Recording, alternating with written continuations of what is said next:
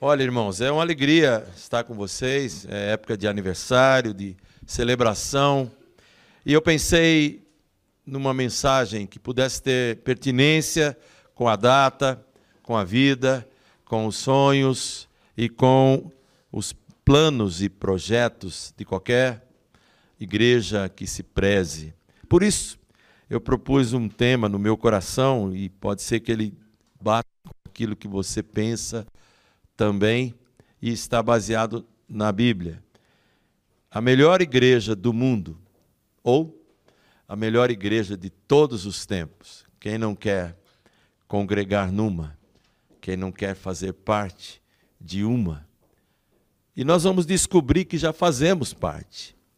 E esse texto de Efésios, capítulo 2, do verso 19 até o capítulo 3, 13, podemos encontrar lições importantes, desafios tremendos, para que sejamos de verdade, na prática, a melhor igreja do mundo, a melhor igreja de todos os tempos, dentro da mão de Deus.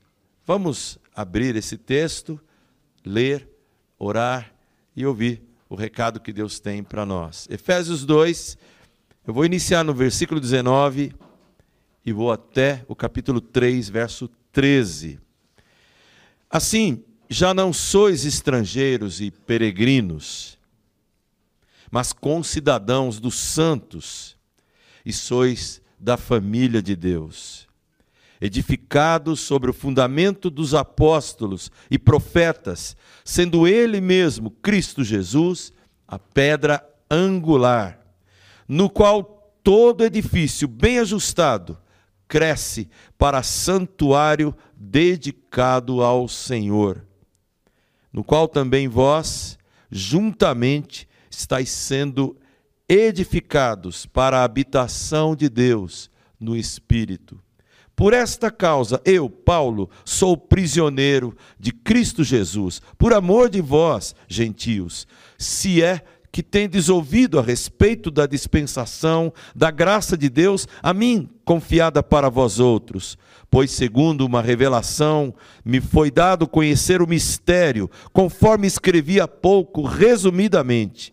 Pelo que, quando ledes, podeis compreender o meu discernimento do mistério de Cristo o qual em outras gerações não foi dado a conhecer aos filhos dos homens, como agora foi revelado aos seus santos apóstolos e profetas no Espírito, a saber que os gentios são coerdeiros, membros do mesmo corpo e coparticipantes da promessa em Cristo Jesus por meio do Evangelho, do qual fui constituído ministro, conforme o dom da graça de Deus a mim concedida, segundo a força operante do seu poder. A mim, o menor de todos os santos, me foi dada esta graça de pregar aos gentios o evangelho das insondáveis riquezas de Cristo e manifestar qual seja a dispensação do mistério desde os séculos oculta em Deus que criou todas as coisas para que pela igreja a multiforme sabedoria de Deus se torne conhecida agora dos principados e potestades nos lugares celestiais, segundo o eterno propósito que estabeleceu em Cristo Jesus, nosso Senhor, pelo qual temos ousadia e acesso com confiança mediante a fé nele. Portanto, vos peço que não desfaleçais nas minhas tribulações por vós, pois nisto está a vossa glória. Vamos orar?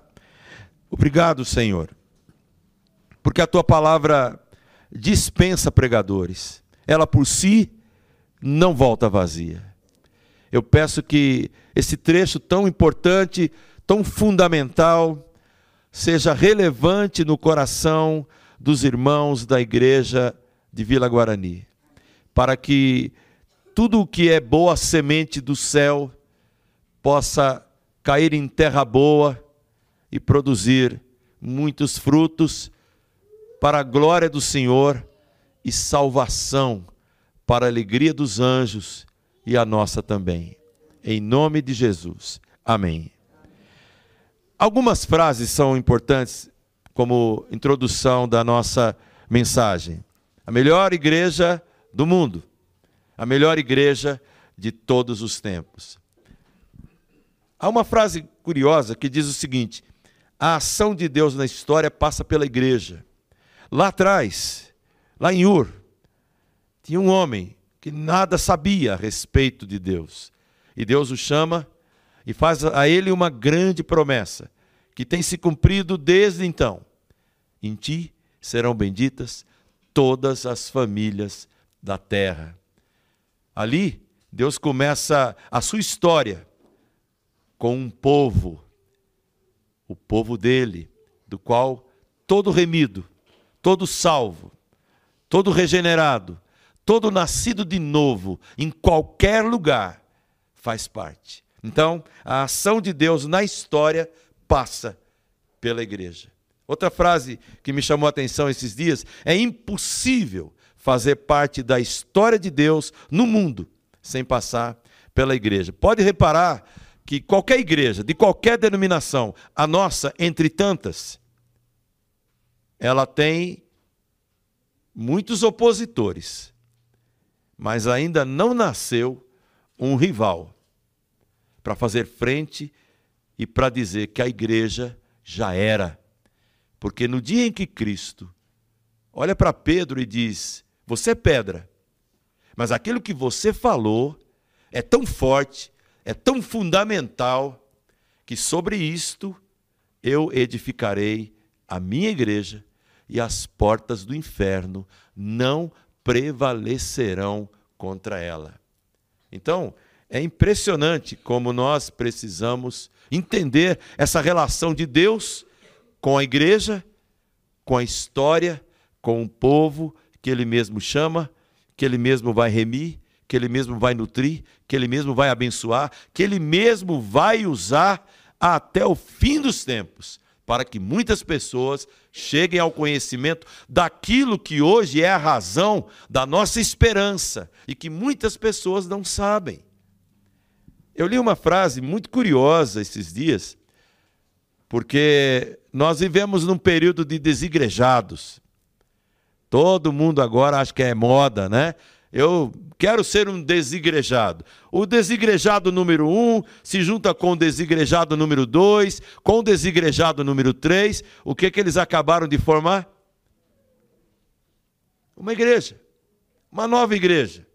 Mas essa frase me chamou a atenção porque ela diz o seguinte: não se pode fugir da igreja.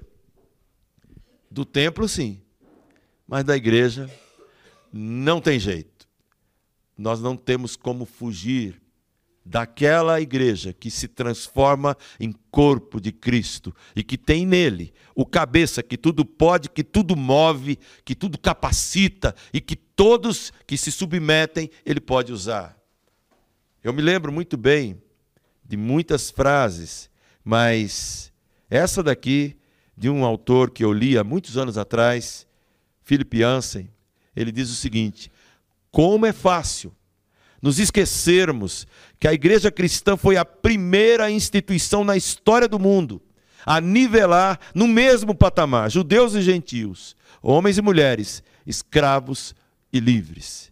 E por isso, eu quero usar esse texto de Efésios para abrir o coração, a mente, a compreensão de vocês para essa temática tão importante. É aniversário da igreja de Vila Guarani. Daqui a uma semana, aniversário da igreja presbiterana do Brasil. Quantas histórias, quantos heróis, quantos mártires Quantas pessoas abriram mão do seu conforto para que você um dia pudesse ter o conforto de uma alma salva por Jesus?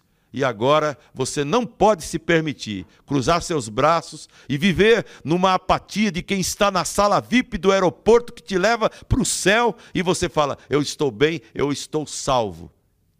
Não quero saber, está tudo bem comigo.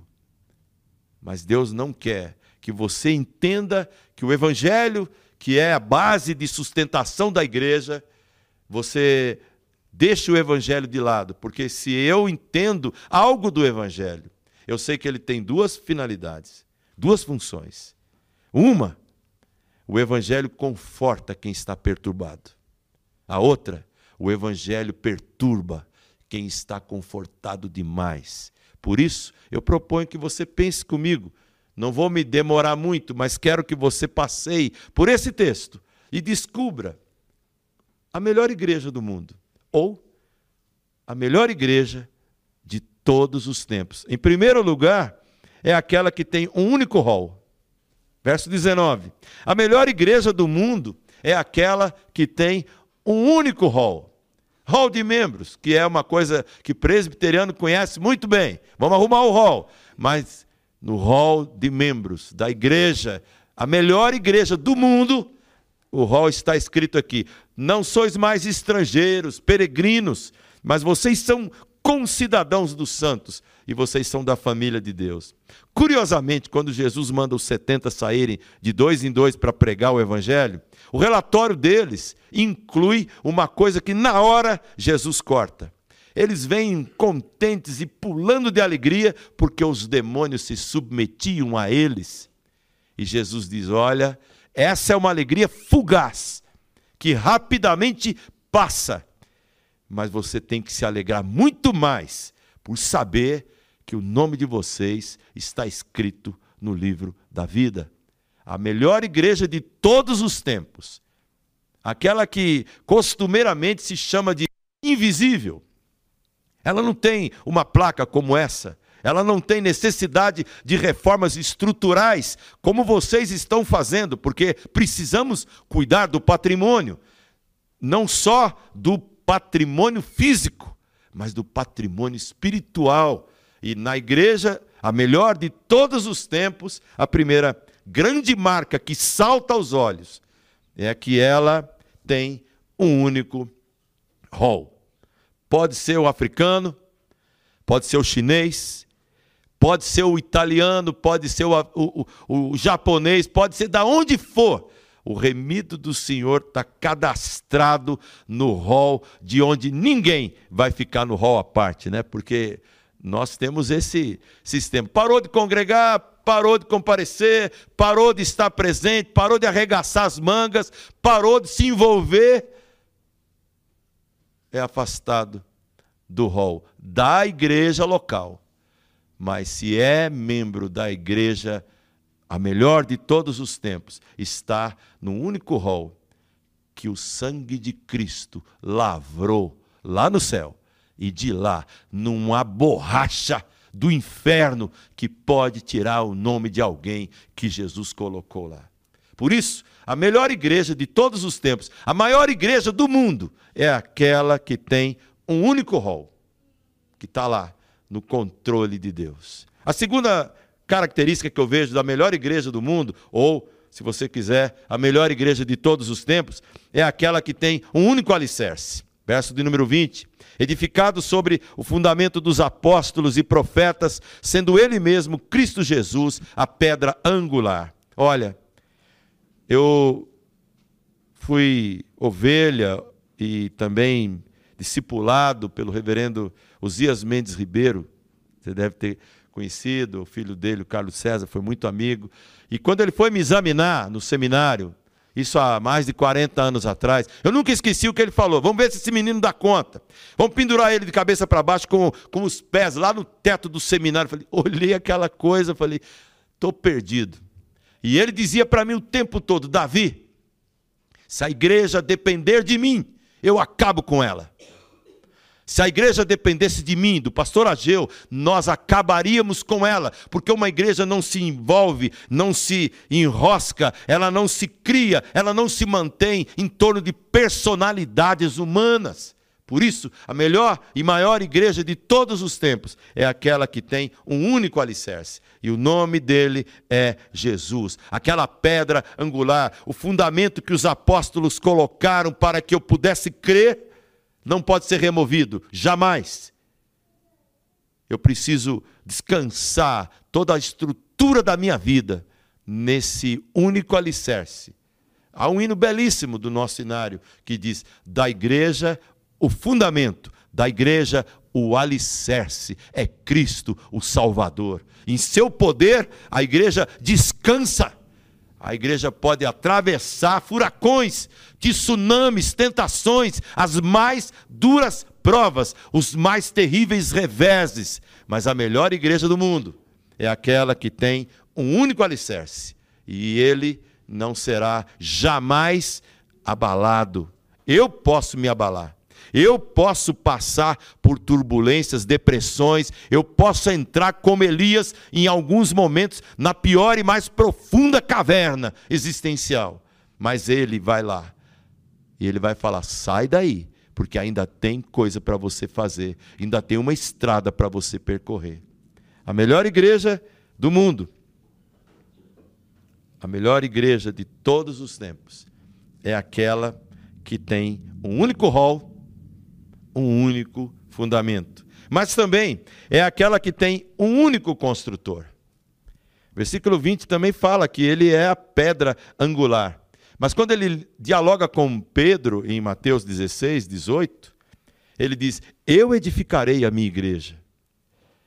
Eu edificarei a minha igreja.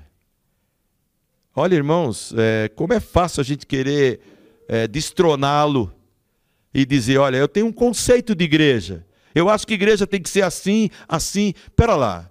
Por que, que eu tenho que achar ou deixar de achar se o construtor da igreja é ao mesmo tempo a pedra angular, o fundamento, é aquele que detém nas suas mãos o rol, a sabedoria de colocar lá quem ele quiser. Aquele que diz: As minhas ovelhas estão nas minhas mãos, e das minhas mãos ninguém as arrebatará. Olha, eu tinha um problema com o meu pai. Ele era militar, então, um camarada forte, bem mais alto que eu. Eu fico às vezes questionando, senhor, minha mãe era baixinha, meu pai era grandão, eu nasci baixinho, vou fazer o quê? Mas meu pai tinha uma, uma mão tão. parecia uma morsa, um, um, uma coisa dura. E ele falava assim: o dia que você empurrar a minha mão ou abrir, eu nunca consegui. Ele morreu e eu não consegui nem abrir os dedos quando ele fechava e nem empurrar as mãos do meu pai terreno. Como é que eu posso querer medir forças com o meu pai do céu? Com aquele que é o único construtor da igreja, da qual eu faço parte. Eu não posso mudar um milímetro daquilo que ele estabeleceu como base, como parede, como telhado, como cartilha, como manual da igreja que é dele, que ele comprou com o seu próprio sangue. A melhor igreja de todos os tempos é aquela que tem um único construtor. Você pode ter um arquiteto, um engenheiro que vai reestruturar, vai ficar bonito o templo, eu espero, acredito que todo esse empenho, todos esses vezes. Vai ficar bonito. Mas é um lugar que você não poderá adorar. O lugar. Mas você poderá adorar o construtor da igreja naquele lugar bonito, que vai ficar visível a qualquer pessoa que passar pela rua. E qualquer pessoa que passar por essa rua tem que entrar e falar: o que, que esse povo está fazendo? Que alegria é essa? Que canção é essa? Que euforia é esta? E vocês poderão em coro dizer: é porque grandes coisas o Senhor tem feito por nós. Isso nós estamos alegres, porque além de nos comprar, Ele nos lançou um fundamento e Ele mesmo que começou boa obra em nós, Ele vai completá-la até o dia de Cristo. A igreja, a melhor de todos os tempos, é aquela que tem um único construtor e Ele não divide o seu projeto com ninguém. É aquela também que tem um único dono. Olha, irmãos, é muito complicado quando uma igreja tem dono, mas quando o dono é ele, Pedro, eu edificarei a minha igreja. A minha igreja. Eu sei que é possível, em tese, alguém ser dono de igreja. E quando um líder, seja pastor ou presbítero, se torna dono da igreja, é complicado lidar, é difícil de lidar, muito complicado. Porque parece que Jesus fica de fora só olhando e fala: o que, que eles vão fazer com a minha igreja, que eu construí, que eu comprei, que eu paguei, que eu edifiquei? Por isso, a igreja, a melhor de todos os tempos, é aquela que tem um único dono. O CNPJ do céu não está em cartório nenhum aqui da terra. Portanto, ela é chamada de a menina dos olhos de Deus. Se eu prejudicar a igreja em algum momento por ser pastor e achar que tenho esse direito e não me curvar e não me arrepender um dia numa cadeira muito mais grandiosa do que essa, eu vou estar sentado. E do outro lado, o supremo juiz da minha alma e da minha vida, e ele vai perguntar: o que é que você fez com a igreja que eu comprei com o meu sangue? Como é que você lidou com as ovelhas que eram minhas e que eu dei nas mãos, nas suas mãos, para você cuidar durante um tempo provisório? Por isso, a melhor igreja de todos os tempos, a maior igreja do mundo, é aquela que tem um único dono: Jesus. Eu, eu tenho um texto de Coríntios que eu acho uma joia entre tantas outras. Glorificai a Deus no vosso corpo. Não sois de vós mesmos, fostes comprados por preço. E eu fico pensando, eu não sou de mim mesmo. Não sou. Não sou, você não é de você mesmo. É paradoxal isso, mas é verdadeiro. A melhor igreja de todos os tempos, ela tem um único dono. Outra ideia interessante que eu vejo nesse texto: a melhor igreja do mundo, a melhor igreja de todos os tempos, é aquela que tem um único foco. Verso 21 e 22 diz assim: no qual Todo edifício bem ajustado cresce para santuário dedicado ao Senhor, no qual também vós juntamente estáis sendo edificados para a habitação de Deus no Espírito. Olha, uma igreja local, a igreja dos remidos do Senhor, o foco dela, o único foco, é adorar a Deus.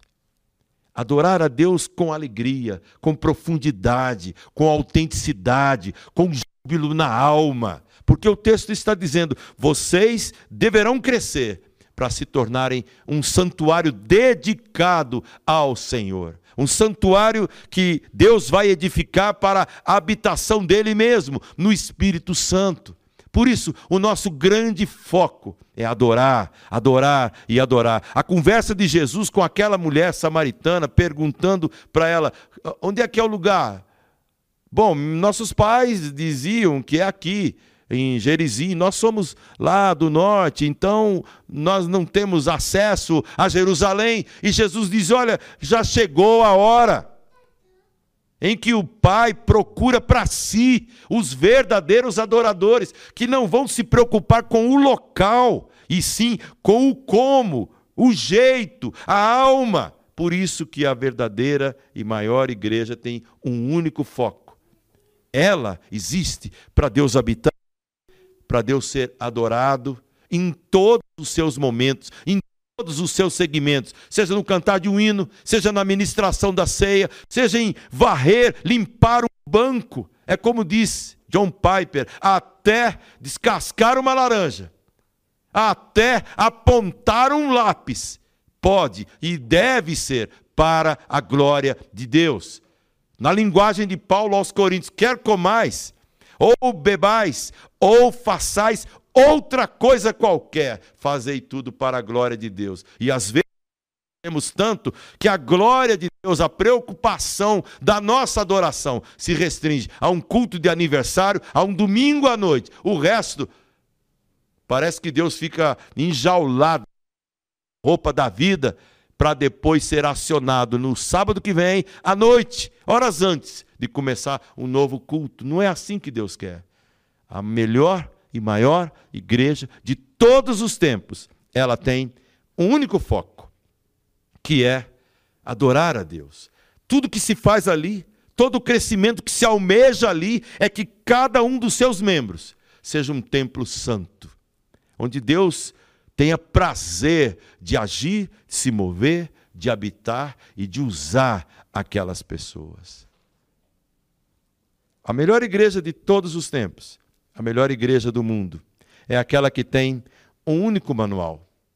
Olha, irmãos, Eu sei que todo presbiteriano tem manual da SAF, manual presbiteriano, código de disciplina é, e tantos outros manuais confessionais importantes, relevantes, mas esse aqui, eu ganhei essa Bíblia faz algum tempo.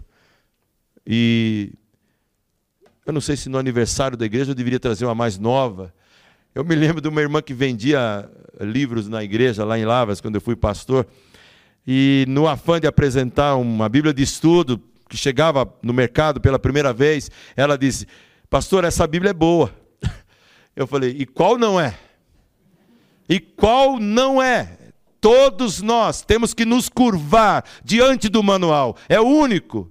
Esse dado pelo próprio Deus. Homens santos, movidos pelo Espírito Santo, eles escreveram. O autor é um só. Escritores foram mais quase 40, e eles nunca se falaram em 1600 anos de produção dessa lavratura desse manual quase não se comunicaram e falaram do mesmo assunto, do mesmo projeto, da mesma ideia. Que livro maravilhoso, fantástico, palavra de Deus para ser lida, para ser digerida, para ser obedecida e não para servir de aparador de biblioteca, para ser uma grandona para segurar outros livros menores. Não é comida. Irmãos, eu não quero, desculpe a metáfora horrível, eu não quero que você transforme o manual da maior igreja do mundo em apenas um frango que fica rodando lá naquelas máquinas e o cachorro chega e ele só sente o cheiro, mas ele não pode saborear, ele não pode morder, tem um vidro bloqueando ele lá. E eu tenho esse livro, olha irmãos, aqui, eu tenho esse livro no celular eu tenho esse livro em várias versões. Eu tive o privilégio, como pastor Ageu, de, de, estudar um pouco do original, do grego e do hebraico. Como é importante, como é importante hoje poder entrar num Google da vida e saber que as maiores bibliotecas que me ajudam a entender esse livro estão lá.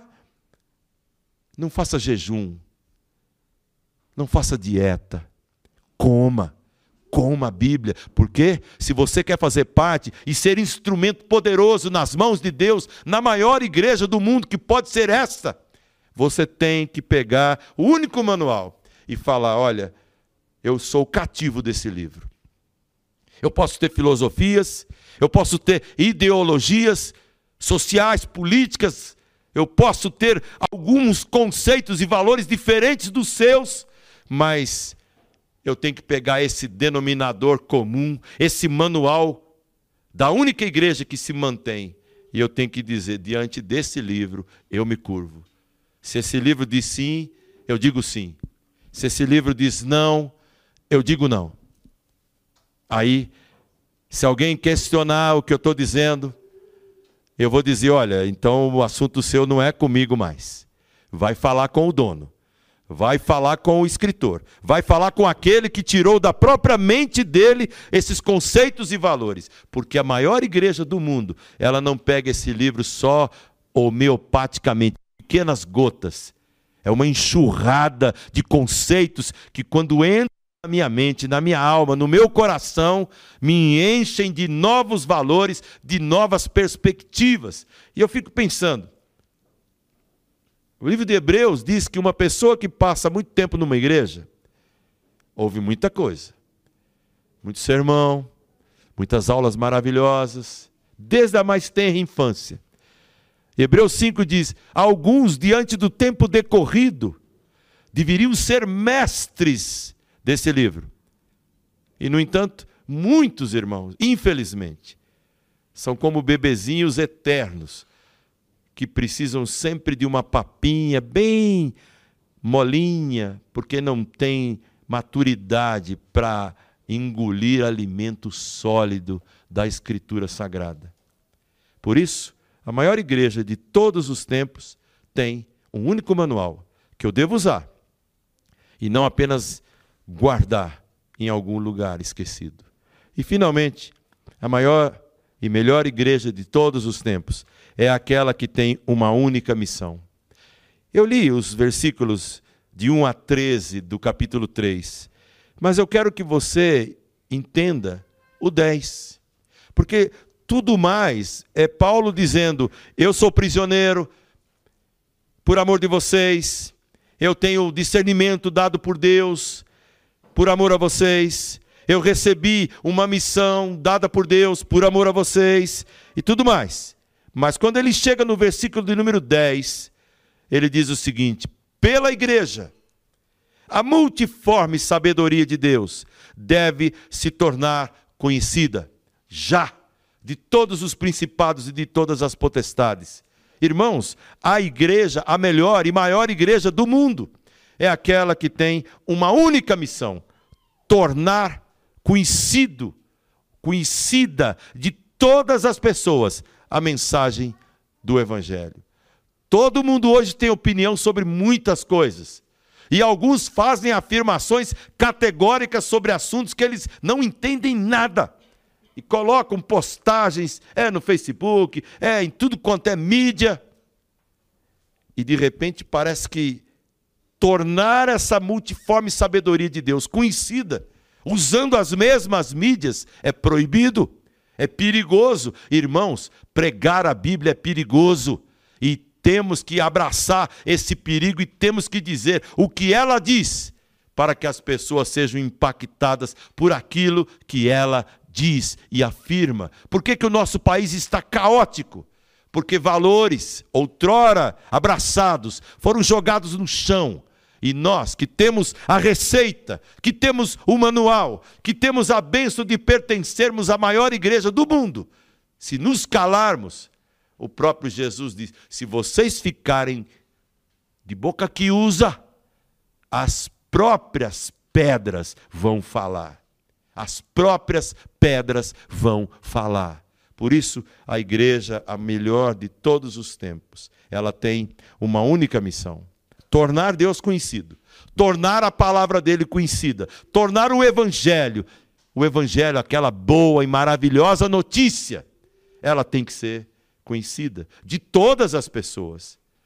Não importa se somos um país laico, as pessoas estão proclamando aos quatro cantos as mais absurdas ideologias de todos os tipos, algumas tão obsoletas, mas parecem a última novidade do pedaço.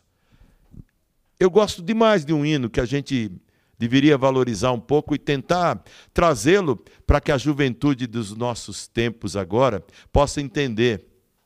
Às vezes as palavras não são as mesmas, compreendidas, né? Mas esse hino dizia assim: Nós pregamos o mesmo evangelho que pregaram nossos pais. O mundo muda, sim, constantemente, mas Cristo não. Importa que preguemos a salvação. E é isso que esse Brasil, que esse povo, que essas pessoas que moram ao redor precisam. Porque vocês estão aqui não é à toa. Aqui é um ponto estratégico do reino de Deus para que a multiforme sabedoria de Deus se torne conhecida. E Deus levantou vocês para fazer isso. Eu quero concluir dizendo o seguinte: há oito anos atrás, num blog bem singelo, bem com pouca consulta, apareceu um artigo, um único artigo. E esse artigo ficou guardado, e esses dias eu peguei o mesmo artigo novamente. É, o título do artigo é uma tentativa de fazer sempre uma comparação da igreja primitiva, o ideal de igreja, com a igreja atual, que parece tão distante daquela que é considerada como um padrão. Eu achei curioso, porque muitas coisas que esse artigo traz, escrito há oito anos atrás, continua tão importante, tão relevante. Talvez muitas coisas não se apliquem a mim, nem ao pastor Ageu, nem à igreja da Vila Guarani, nem à igreja presbiteriana, mas algumas coisas se aplicam sim e nós precisamos entender. Se queremos exercer o papel de uma igreja que causa impacto e deixa marcas, é preciso olharmos com atenção essas ponderações que eu encerro a mensagem. Igreja primitiva versus igreja atual. Olha só, a igreja primitiva gozava de uma imagem pública positiva. A igreja atual tem uma imagem extremamente negativa diante do povo. Lembra que Jesus através da boca de Lucas, disse né, que a igreja contava com a simpatia de todo o povo.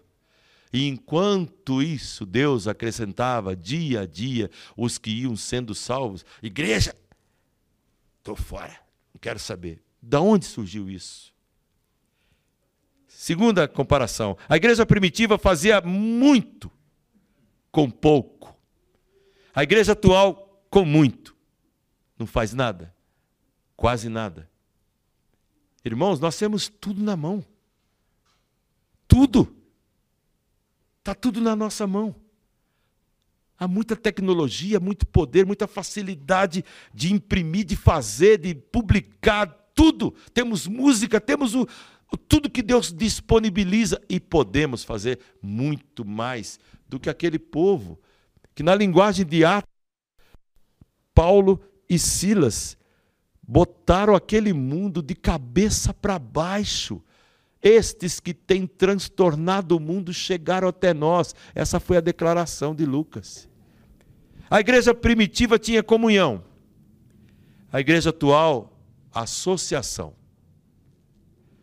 No nosso caso, comissão, reunião ou coisa parecida. A igreja primitiva tinha uma fé capaz de abalar o mundo. A igreja atual, uma fé abalada por qualquer coisinha. É muita coisa, eu não vou ler tudo, não. Mas eu achei interessante e relevante, porque eu tenho que ser mexido. Sabe por quê?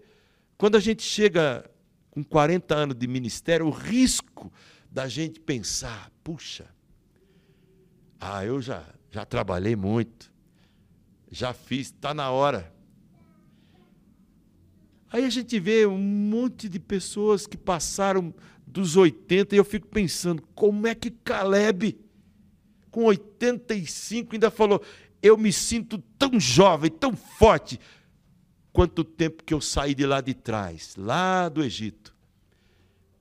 E a gente fica assim, já parecendo que o poder de Deus em nós não funciona mais.